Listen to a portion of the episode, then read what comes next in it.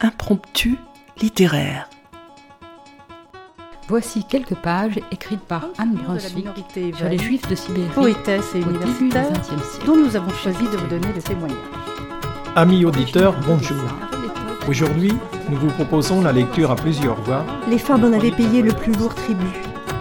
Le cas de Yissou, Pour amener un peu de légèreté dans cet univers marqué par une histoire souvent J'ai choisi un extrait du chapitre 9, Assise intitulé près de l'incubateur, espèce de navire miniature en on plexiglas, sélectionne la main-d'œuvre destinée aux mines, aux chantiers, aux coupes de bois. Des textes d'auteurs du XXe et du XXIe siècle viennent jusqu'à votre oreille. Écoutez.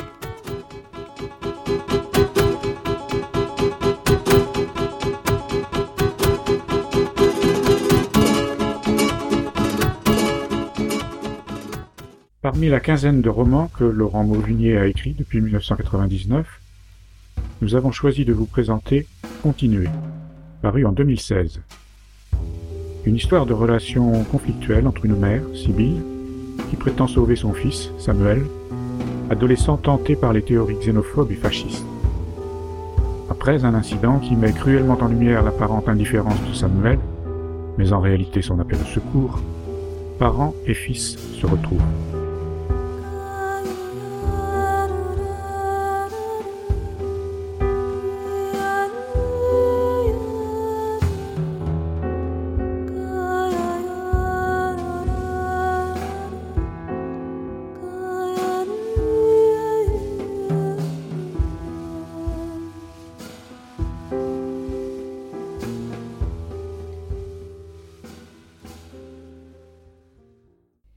Tous les trois se retrouvent à table, comme il y a longtemps, une petite famille.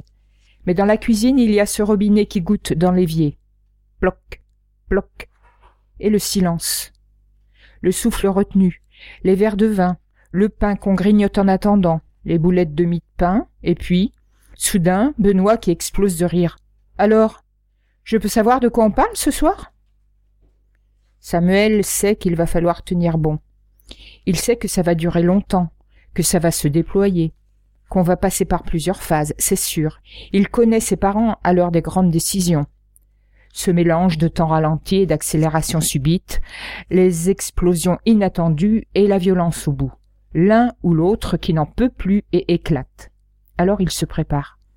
Il regarde son père comme celui-ci le regarde un long moment. Samuel se demande à quoi pense son père et ce qu'il pensera après quand il saura comment, avec ses copains, ils ont roulé complètement bourrés et qu'ils ont refusé de s'arrêter quand les flics les ont interpellés, comment ils ont fini dans le fossé, comment les flics ont trouvé le shit dans la boîte à gants et dans les poches d'un des copains, comment les parents du gars qui organisait la fête ont décidé de porter plainte à cause des dégradations? Bon, c'est vrai, on a abusé, on a balancé du vin sur les murs, on a renversé une table dans la cuisine avec toute la merde qui était dessus, des pizzas, des chips, des conneries de sauce qui ont giclé. Et puis, Yosna.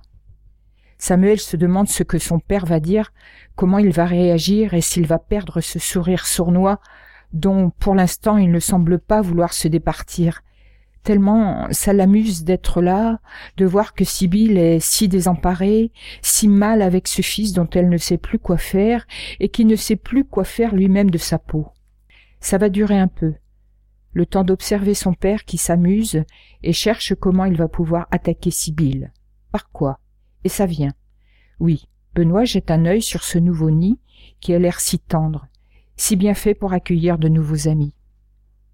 Tu as de nouveaux amis? Tu dois en avoir, non? Une jeune divorcée comme toi, ça doit se faire des amis facilement.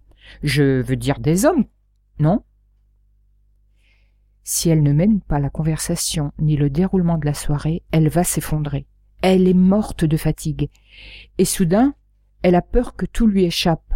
Alors elle s'emporte. Benoît, on ne parle pas de moi ni de toi, d'accord? Elle impose le rythme du repas et elle boit. Elle n'offre pas de vin à Benoît et lui dit seulement qu'il peut se servir. Il se sert, lui demande si en retour elle veut qu'il lui remplisse son verre. Samuel est livide, tendu. Il ne dit rien pour l'instant, il attend. Benoît ironise sur la qualité de cuisinière de Sibylle. Tu as bien de la chance de prendre tes repas tous les jours chez maman, mon petit Samuel. Et puis, le silence. Le regard de Sibylle sur Samuel. Ce temps qui ne passe pas.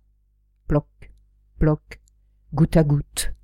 La résonance sur l'inox dans la cuisine le souffle lourd de Samuel, sa façon de baisser les yeux, de tenter un vague sourire, de racler sa gorge, de se gratter la joue, Samuel qui cherche sa mère du regard, Samuel qui perd pied mais qui se lance, s'arrête, reprend, qui raconte qu'il était à une soirée avec des copains, que ses copains ont déconné, et lui, lui, il n'a rien dit ni rien fait contre eux. Oui, il a déconné, il aurait dû, c'est vrai, c'est vrai.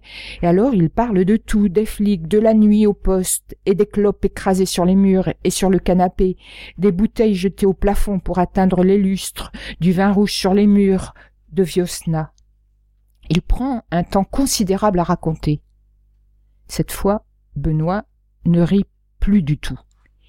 Il ne regarde plus Sibylle ou quand il le fait, c'est pour lui demander avec un air effaré si ce qu'il entend est vrai, car il n'a pas l'air d'y croire. Il voudrait qu'elle confirme, qu'elle lui dise que c'est vrai. Et Viosna est-ce que c'est vrai? Est-ce que son fils est resté comme un con, cloué à une porte, pendant que les deux autres... Sibylle se redresse quand elle entend cette question. Qu'est-ce que tu veux dire?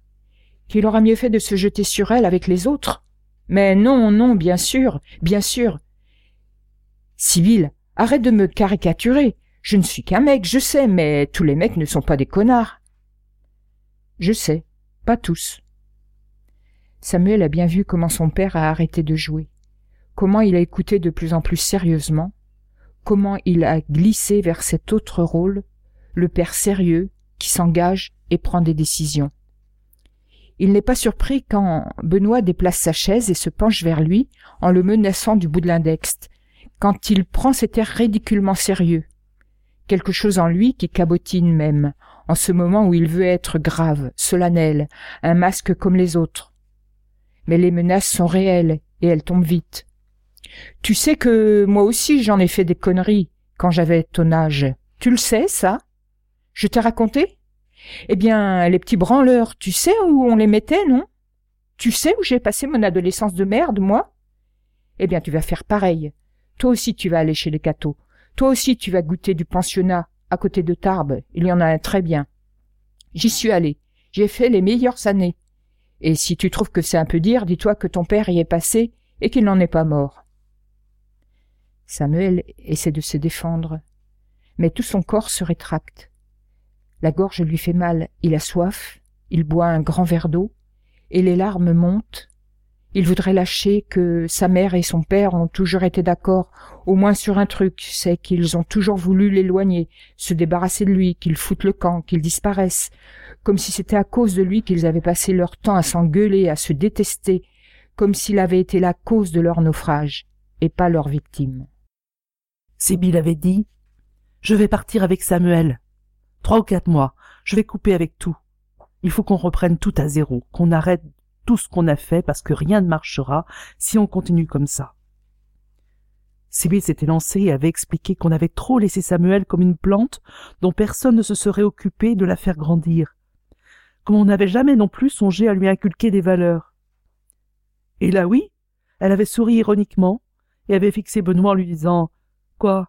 Ça t'étonne que je te parle de valeurs parce que je suis de gauche? Je ne peux pas défendre de valeurs? Mais il n'avait pas répondu. Juste il avait laissé traîner un vague sourire compatissant. Vas-y, continue. Et elle avait continué à dire qu'il fallait que Samuel comprenne des valeurs qui étaient des choses simples et essentielles. Les autres, le respect des autres, écouter les autres, la simplicité de la lenteur du contact avec la vie qu'on balance, ce putain de monde qui nous sépare les uns des autres et qu'on arrête de prendre pour inéluctable, ce qui ne l'était que par notre passivité, notre docilité, notre résignation. Et Benoît avait écouté en suçotant le pain qu'il trempait abondamment dans la sauce, à même le plat, sachant que Sibyl avait toujours détesté qu'on fasse ça le faisant lentement, avec délectation, précision, jubilation, et puis commençant par poser une question. Dis donc toi, ton fils fout le bordel, il va falloir rembourser les dégâts, et tiens, ça va coûter combien cette affaire-là? Tu peux me le dire, hein? Toi, comme punition, tu veux l'envoyer en vacances? C'est ça? J'ai bien compris. C'est ça ta grande idée Ah ma pauvre chérie.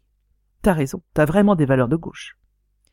Il s'était levé en demandant, sournois, amusé et curieux pourtant, prenant Samuel à partie. Euh, Dis-nous, ça nous intéresse. Tu veux partir où? Avec quel argent? Tu as de l'argent? Ne compte pas sur moi, d'accord? Il avait posé la serviette sur la table, puis il avait regardé Sibyl. Alors? Alors elle avait parlé des chevaux, des montagnes, d'une autre vie. Elle avait parlé de cet amour des chevaux qu'elle avait toujours eu et que Samuel aussi avait eu si longtemps en partage avec elle, même si depuis un an ou deux c'était un peu passé, c'est vrai. Mais les chevaux pourraient l'aider à reprendre goût à la vie, à comprendre des choses qui semblaient ne plus le toucher ou le concerner. Elle voulait qu'il sache prendre le temps de regarder un ciel de nuit, de s'émerveiller devant une montagne. Elle voulait qu'il sache respirer et souffler, parce qu'elle voulait qu'il entende comment on pense par le souffle, et que c'est par lui que la vie circule en nous. Et puis elle avait regardé Benoît, debout, trépignant, s'agitant en haussant les épaules comme s'il était pris d'un rire qu'il n'aurait pas su contrôler, alors qu'il ne riait pas, et puis se calmant, passant sa main sur son crâne dégarni, grattant sa tête dans un geste qui se voulait éloquent, comme ça. Au milieu du salon, il avait murmuré hum, hum. Ouais, ouais. Et puis il avait traversé la pièce avant d'entrer dans la cuisine et de dire avec une voix si forte et si consciente d'elle-même, de sa puissance, de sa cruauté à ce moment-là, Ma pauvre chérie, tu veux te barrer, je ne sais où, avec ton fils, faire du cheval pendant des mois. C'est ça. Tu n'as jamais eu le sens des réalités. Si tu veux mon avis, c'est pour ça que tu t'es toujours planté, et que tu n'as jamais été foutu de rien finir, de ce que tu avais commencé, c'est pour ça que tu finiras toute seule, et sans aucune perspective de rien. Ton fils fait des conneries, et toi, au lieu de le foutre en pension, avec des gens qui sauront lui tenir la bride, eh bien non. Madame veut lui donner le goût de l'air libre et partir. Et comment tu comptes faire? L'argent? Comment tu vas payer? Je vends la maison de Bourgogne. La maison de ton père? Tu avais toujours juré que tu ne la vendrais jamais? Je la vends. Ah bon? Et toi, Samuel, tu as envie de partir avec elle? Il n'avait pas répondu. Il avait envie de se lever et de fuir, de crier ou de s'effondrer, ce qui aurait été la même chose. Il voulait surtout que tout s'arrête et il avait compris qu'il n'aurait que cette alternative, partir trois mois dans la montagne avec sa mère à cheval, ou alors finir dans un pensionnat dont il avait déjà entendu parler plusieurs fois par son père. Samuel était resté sans voix, inerte. Il avait vu comment sa mère et son père allaient encore se préparer à un combat dont il serait l'enjeu. Ça n'avait pas traîné. Son père tout de suite qui se reprend, qui dit bon, ok, ok, très bien, les mères ont toujours raison. On ne va jamais contre la volonté de la mère. De toute façon, dans ce pays, les juges donnent toujours raison aux femmes, alors autant s'y faire. Mais je te préviens, Samuel, où que vous soyez, si jamais la moindre chose se passe mal, je veux le savoir. Je veux que tu me dises au moindre pépin. Je veux que tu m'envoies un message et que tu me dises où tu es. Que tu m'envoies des mails régulièrement. Je veux que tu me dises comment ça se passe, ok? Et Sibyl qui le regarde, le toise, qui attend de pouvoir dire qu'elle n'enlève pas son fils, qu'elle ne fera rien contre lui.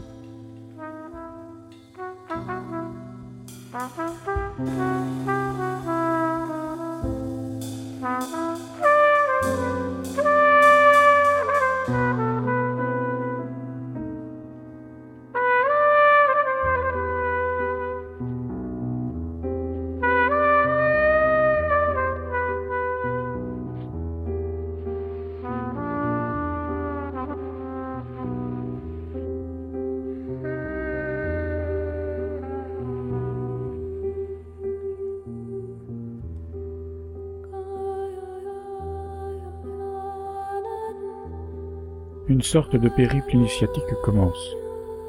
D'origine russe et bonne cavalière, Sibylle appréhende ce pays et les nomades qui le peuplent.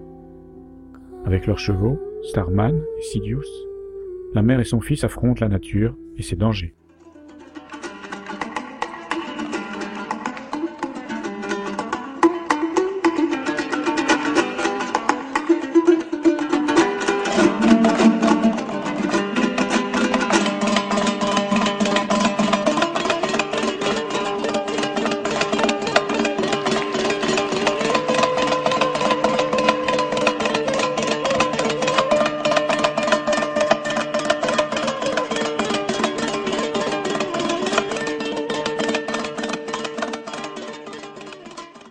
Voilà maintenant un mois et demi qu'ils ont quitté Bordeaux. Plus de deux semaines qu'ils ont passé la nuit chez Bektash et sa femme, et, depuis, le pistolet de Jamila et les cartouches attendent dans une sacoche qui dort tous les soirs à côté de Sibyl. Ils se parlent peu. Ils économisent leurs forces et se concentrent sur ce qu'ils ont à faire, ce qu'ils voient, ce qu'ils entendent, ce qu'ils ressentent. Les mots sont ici comme tous les poids morts dont on se débarrasse parce qu'ils ne servent qu'à alourdir les bagages. Tous les jours, toutes les heures, d'autres occupations les attendent, tellement indispensables qu'ils y pensent même le soir avant d'aller se coucher. Trouver de l'herbage et de l'eau, un village, un campement où l'on pourra prendre des vivres. Mais tout tourne autour des chevaux. Sibyl les soigne, les pense, les abreuve. Samuel s'occupe de trouver du fourrage, de sceller les bêtes, de poser les entraves lorsqu'ils font une pause ou qu'ils s'arrêtent pour la nuit, de désangler, d'apaiser, de vérifier les fers, ce dont il s'acquitte maintenant avec patience et tact. Il prend parfois le temps de le faire sans même écouter de la musique. Au début, pendant la première semaine, il n'arrivait pas à ne pas avoir les écouteurs dans les oreilles sans doute parce qu'il redoutait que sa mère décide de lui parler de quoi tout avait été dit, ils étaient là, ok, on fait ce qu'il y a à faire et après on rentrera. Mais il avait fini par retirer ses écouteurs, parce qu'il avait commencé à prendre plaisir à parler aux chevaux, à rester avec eux, à les écouter aussi, leur souffle, leur jeu, leurs humeurs, et qu'il avait remarqué que le son strident des écouteurs les affolait. Ce soir, comme tous les soirs, il regarde le soleil qui descend, les montagnes, l'horizon, et il demande à sa mère, avec la même intonation précautionneuse et coupable, Dis, tu me montres le pistolet, je peux regarder le pistolet. Maintenant, une sorte de compréhension intime s'est imposée entre eux. Ils ont pris la belle habitude, le soir, selon l'endroit où ils se trouvent, s'il n'y a pas trop d'obstacles, si les chevaux ne sont pas trop épuisés, si le paysage s'ouvre devant eux et déroule un long tapis de terre ou d'herbe, même sèche et pauvre, caillouteuse, mais avec au-devant un replat suffisamment long pour que tout à coup ils défassent la selle, laissent tomber les sacs, tout ce qui les entrave, sans rien se dire, se provoquant, se toisant, et n'attendant qu'un signal, un cri, un sifflement. Oui, presque tous les soirs, alors qu'ils vont bientôt s'arrêter pour bivouaquer, ils ont pris l'habitude de s'élancer et de faire la course sur quelques centaines de mètres, aller et retour, à fond de cale, chevauchant à profitant de l'effet de surprise, le temps de lancer un coup d'œil en arrière et de voir comment l'autre réagit, s'il bondit sur son cheval et s'élance à son tour, ou s'il prend un temps trop long, s'il refuse de partir, de jouer le jeu, s'il est trop épuisé, ou si seulement il n'en a pas envie. Ce qui n'est encore jamais arrivé, non. Pas une seule fois. Que ce soit Sibyl qui provoque le jeu ou Samuel qui le relance, aucun des deux, mère ou fils, ni aucun des chevaux n'a jamais renaclé, et chaque fois on jette un regard en arrière pour voir si l'autre suit, s'il relève le défi, s'il est capable, ou s'il n'a pas envie de risquer ses dernières forces de la journée dans un pari inutile qui les amuse, parce que c'est un jeu qui finit de briser les corps, de détendre l'esprit, de rompre toutes les digues de la fatigue. Les glaciers qui les surplombent forment comme des murailles blanches aux reflets métalliques bleus, gris. Et s'ils entendent des écoulements, des ruissellements, Sibyl et Samuel pensent seulement à la rivière qu'ils ont croisée et qu'ils ont réussi à traverser sans trop de difficultés, guet sur des cailloux. Une rivière dont le débit était pourtant rapide, tumultueux, mais peut-être pas assez féroce pour qu'ils y prennent garde et se disent qu'il est le signe d'un autre danger. Car en avançant entre les murailles de glace, en écoutant l'eau qui ruisselle de chaque côté, ils comprennent que la rivière est gonflée par la fonte des glaces, qu'elle se nourrit de l'effondrement de la glace, de son émiettement. Au départ, l'eau s'infiltre dans la terre trop sèche qui d'abord n'absorbe rien et forme un fond à l'accumulation de l'eau. Et puis lentement, doucement, l'eau s'infiltre, s'imbibe, le sol devient mou, herbe, cailloux, terre, un limon spongieux qui enfle et se transforme lentement, se nourrissant, se gonflant, se colorant, jusqu'à ce qu'un marécage s'étende, tentaculaire et profond, engloutissant dans son fond de vase tout ce qui veut l'emprunter. Ça se fait lentement, en quelques jours, peut-être en quelques semaines. Mais pour eux maintenant, Il est déjà trop tard. ils ont trop avancé lorsqu'ils comprennent que cette esplanade, qu'ils croyaient froide, mais paisible, s'ouvre sur un sol imbibé d'eau. Et c'est au moment où l'eau arrive aux genoux des chevaux que Sibylle s'arrête et se retourne pour regarder derrière elle. L'eau arrive aux genoux des chevaux, mais à la regarder, elle ne devrait pas. Elle devrait arriver un peu au-delà du sabot. Ça veut dire qu'on...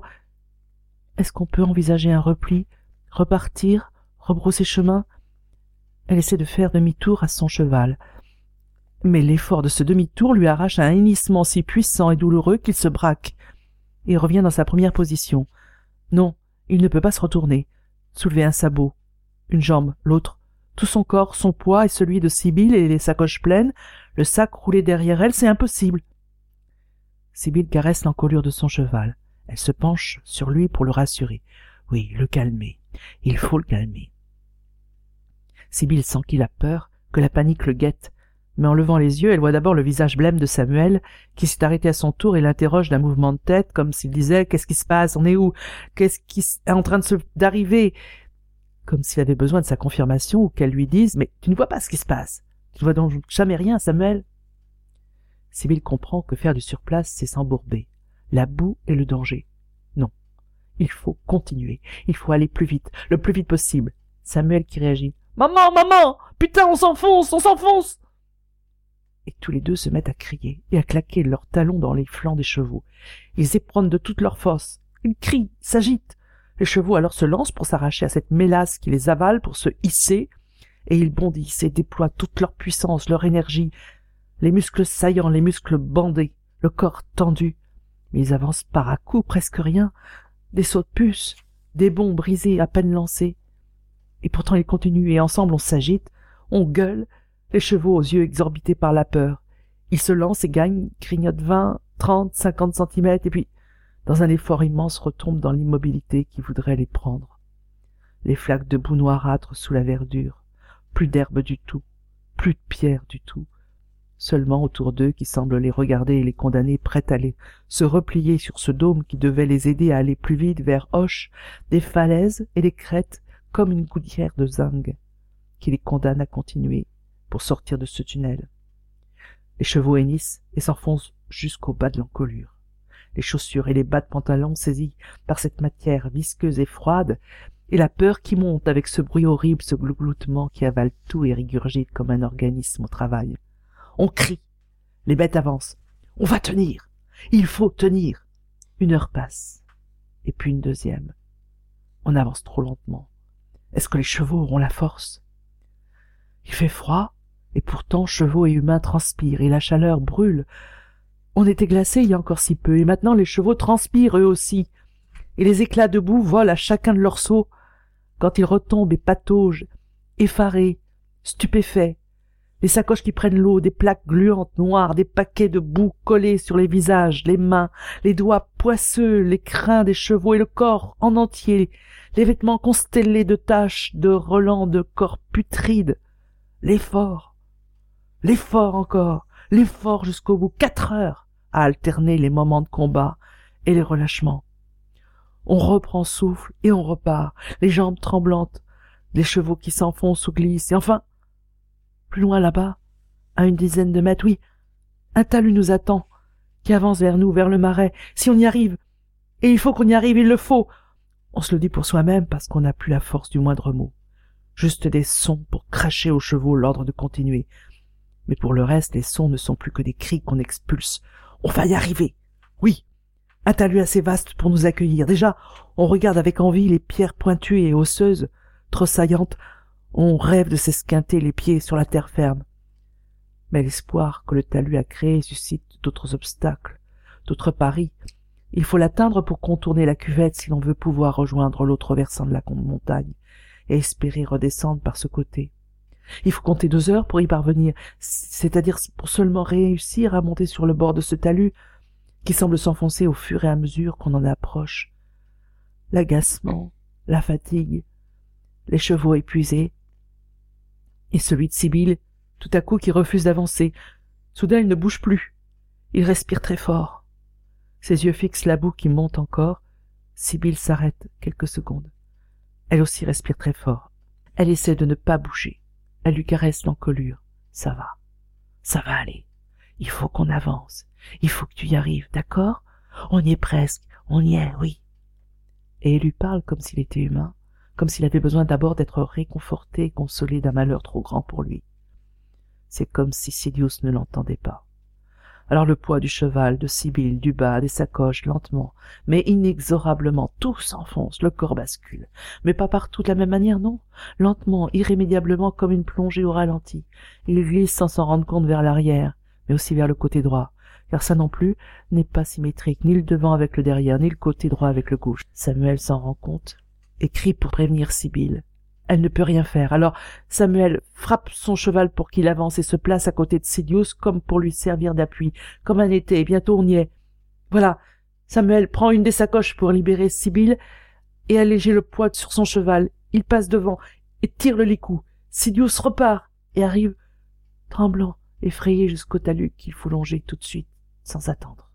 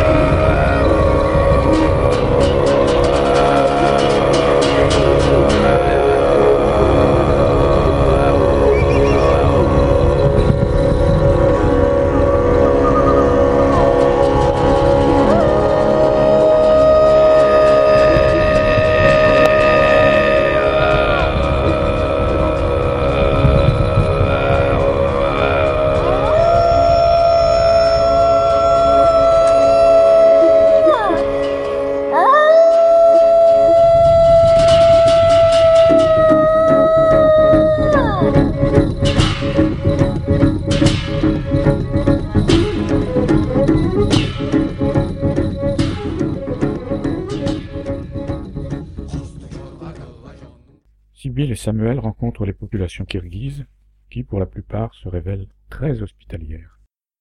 Ce soir, il monte encore, et après les futaies, après les arbres, une large plaine s'ouvre. Des yourtes apparaissent ici et là, de loin en loin, comme d'énormes champignons sur un sol herbeux. À chaque fois, c'est plus ou moins la même histoire. Alors, ce soir non plus, ils ne sont pas surpris de voir venir, à eux, deux jeunes Kirghizes à cheval qui se précipitent et insistent, tout sourire, pour qu'ils viennent avec eux. Ce soir, comme à chaque fois, Sibyl et Samuel accepteront de partager de nombreuses tasses de koumi.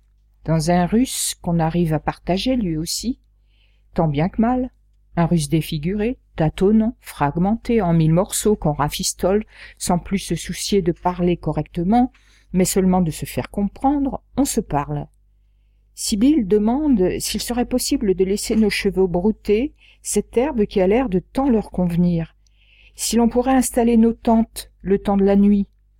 Il y a toujours un homme pour expliquer qu'on doit aider celui qui passe devant la porte de notre maison.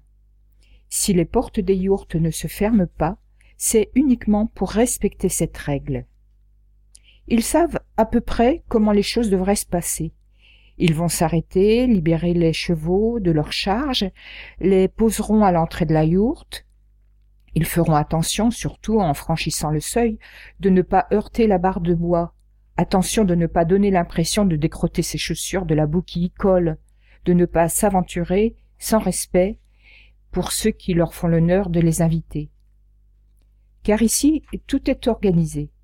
Le cérémonial va se dérouler comme il se doit.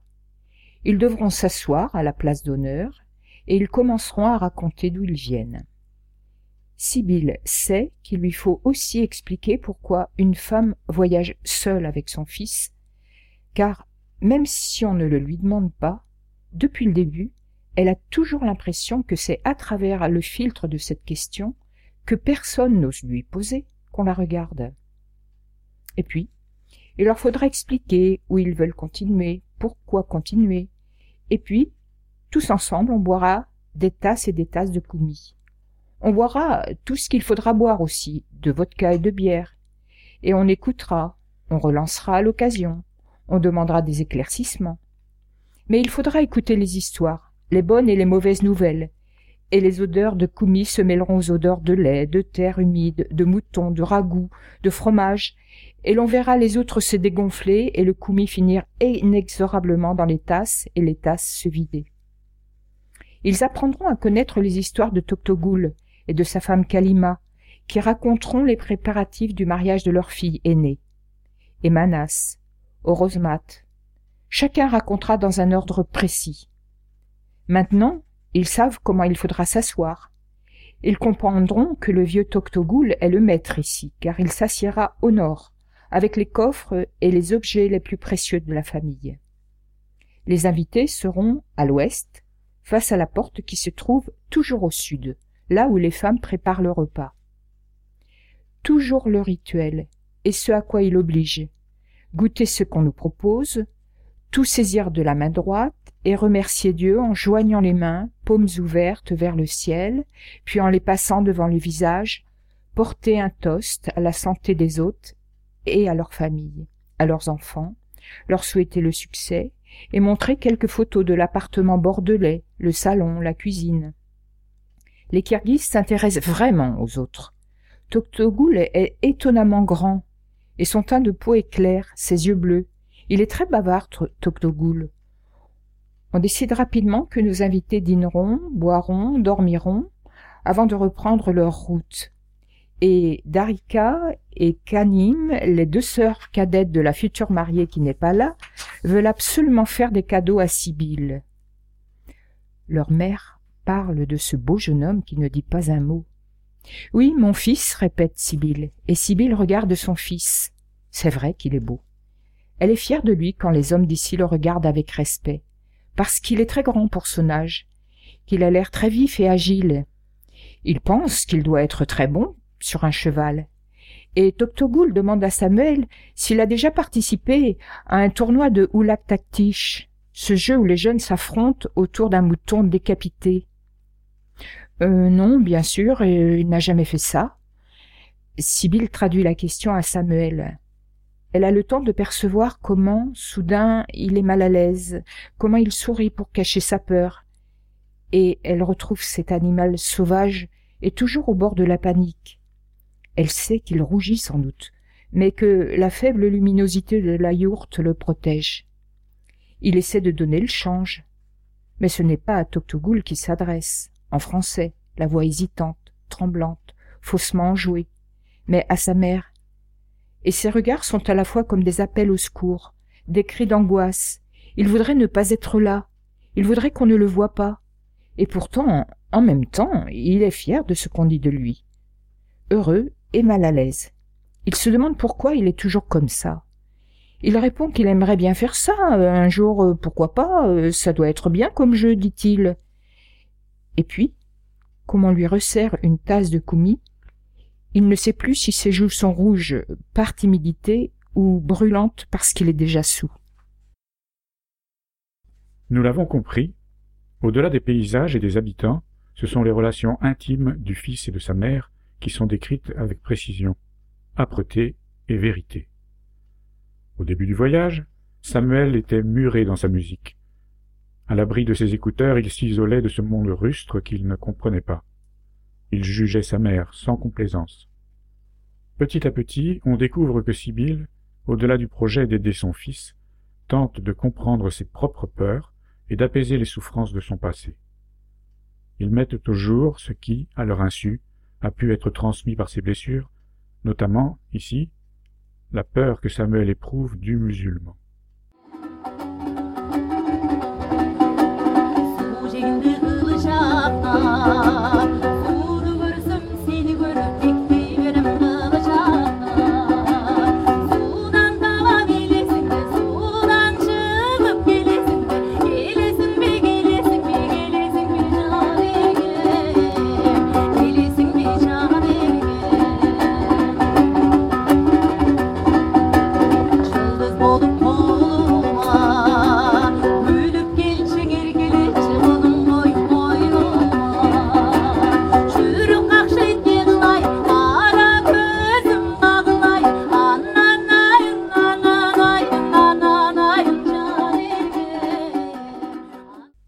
Jeune type des boules, un appareil minuscule collé à son oreille qui crache un rap turc ou russe. Il n'y a pas de basse, seulement un son aigu qui siffle, et le jeune type en pantalon de survêtement et t-shirt rose pâle, un logo complètement effacé sur la poitrine. Les chevaux s'arrêtent d'eux-mêmes et reculent devant lui. Est-ce que le son les dérange? Est-ce que c'est sa voix quand il se met à gueuler en leur souhaitant la bienvenue?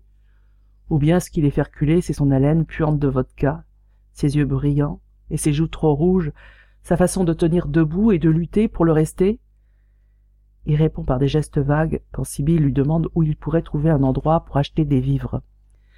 Il leur indique une rue minuscule qu'il faudra bien prendre pour ne pas montrer qu'on ne le croit pas ou qu'on se méfie de lui. Alors ils quittent la rue, en prennent une autre, et en effet, une boutique les attend. Le jeune homme les suit de loin, les observe, et se traîne jusqu'à eux. Samuel reste dehors avec les chevaux. Il n'ose pas avouer qu'il aimerait bien lui balancer un coup de pied dans la gueule, qu'il aimerait que l'autre disparaisse, qu'il dégage. Parce qu'il est musulman? Mais qu'est-ce que c'est qu'un musulman? Pour lui, des types étranges, menaçants, ceux qui nous menacent. Il a entendu des théories qui lui font peur. Il paraît qu'on finira tous musulmans. Qu'ils font des enfants pour nous envahir, mais il n'en sait rien. Il sait qu'il a peur des autres, mais n'arrive pas à nommer la peur, à nommer les autres, ce qu'il voit en eux. Et même il se demande Comment ça se fait que ce type a l'air sous? Je croyais que les musulmans n'avaient pas le droit de boire. Et puis ce mot de musulman qui se mélange à un autre dont il a honte mais qui lui fait peur aussi, et le dérange plus intimement. Il le voit partout vivre et s'agiter devant lui, dans les vêtements crasseux, déchirés et vieux, dans la peau sale, et dans cet appareil trop ringard avec ce son aigu, ce mot qui fait surface, cette part de dégoût, parce que le type est peut-être entier dans ce mot-là, et que Samuel voudrait se cacher à lui-même, oui, la pauvreté, ce qu'elle fait éclater et qu'il rend foudrage, sa haine des autres. Lui, c'est ça d'abord qu'il ressent. Mais il ne sait pas le nommer, il ne sait pas regarder sa peur et ne voit que le mot dans lequel il peut la faire tenir tout entière. Musulman. Parce que ce mot devient pour lui le nom de la terreur. Parce qu'il a peur des attentats, qu'il a peur des images qu'il voit des banlieues. Lui qui n'y a jamais foutu les pieds.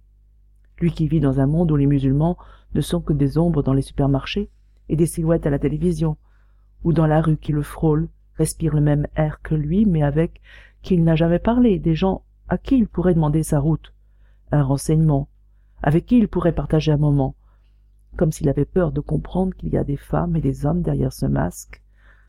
Le nom qui effraie est aussi celui qui rassure.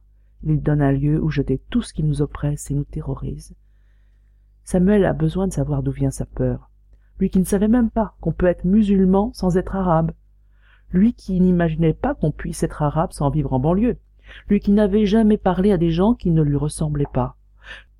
Lui qui avait réduit l'image du mal à deux habits cachant le visage et le corps dans un vêtement noir, comme si le mal, s'il existe, devait se tenir pareillement sous le masque de Dark Vador et le voile de la femme en lui qui invente une France dans laquelle il pourrait se sentir hors de danger de vivre, hors du regard des autres, hors du champ des déchirures de ses parents, loin du regard des filles dont il a peur, lui qui se sait plein d'a priori et se moque de les éprouver si profondément. Au contraire, il s'y réfugie, s'y construit un monde à la mesure de son angoisse, où les choses deviennent claires et simples. Lui, ce qu'il veut, c'est juste ne plus éprouver la peur. Le voyage semble à un moment sans issue. Cependant, malgré les maladresses, malgré leur difficulté à exprimer leur amour et leur admiration réciproque, c'est leur détermination infinie à continuer qui les sauvera. Nous vous invitons vivement à lire ce roman. Le travail sur le langage permet de saisir intimement les variations de la psychologie des protagonistes. Au-delà des singularités de Sibyl et de son fils Samuel, le récit touche à l'universalité des relations humaines et familiales. Des chants kirghizes et la musique d'R.L. Besson ont rythmé cette lecture préparée par Monique et Anne. Chers auditeurs, si vous souhaitez réagir à cette émission, en connaître les horaires, la télécharger, nous rejoindre, rendez-vous sur le site de Radio G 101.5 ou sur le site de l'émission www.impromptu.fr. Vous nous y retrouverez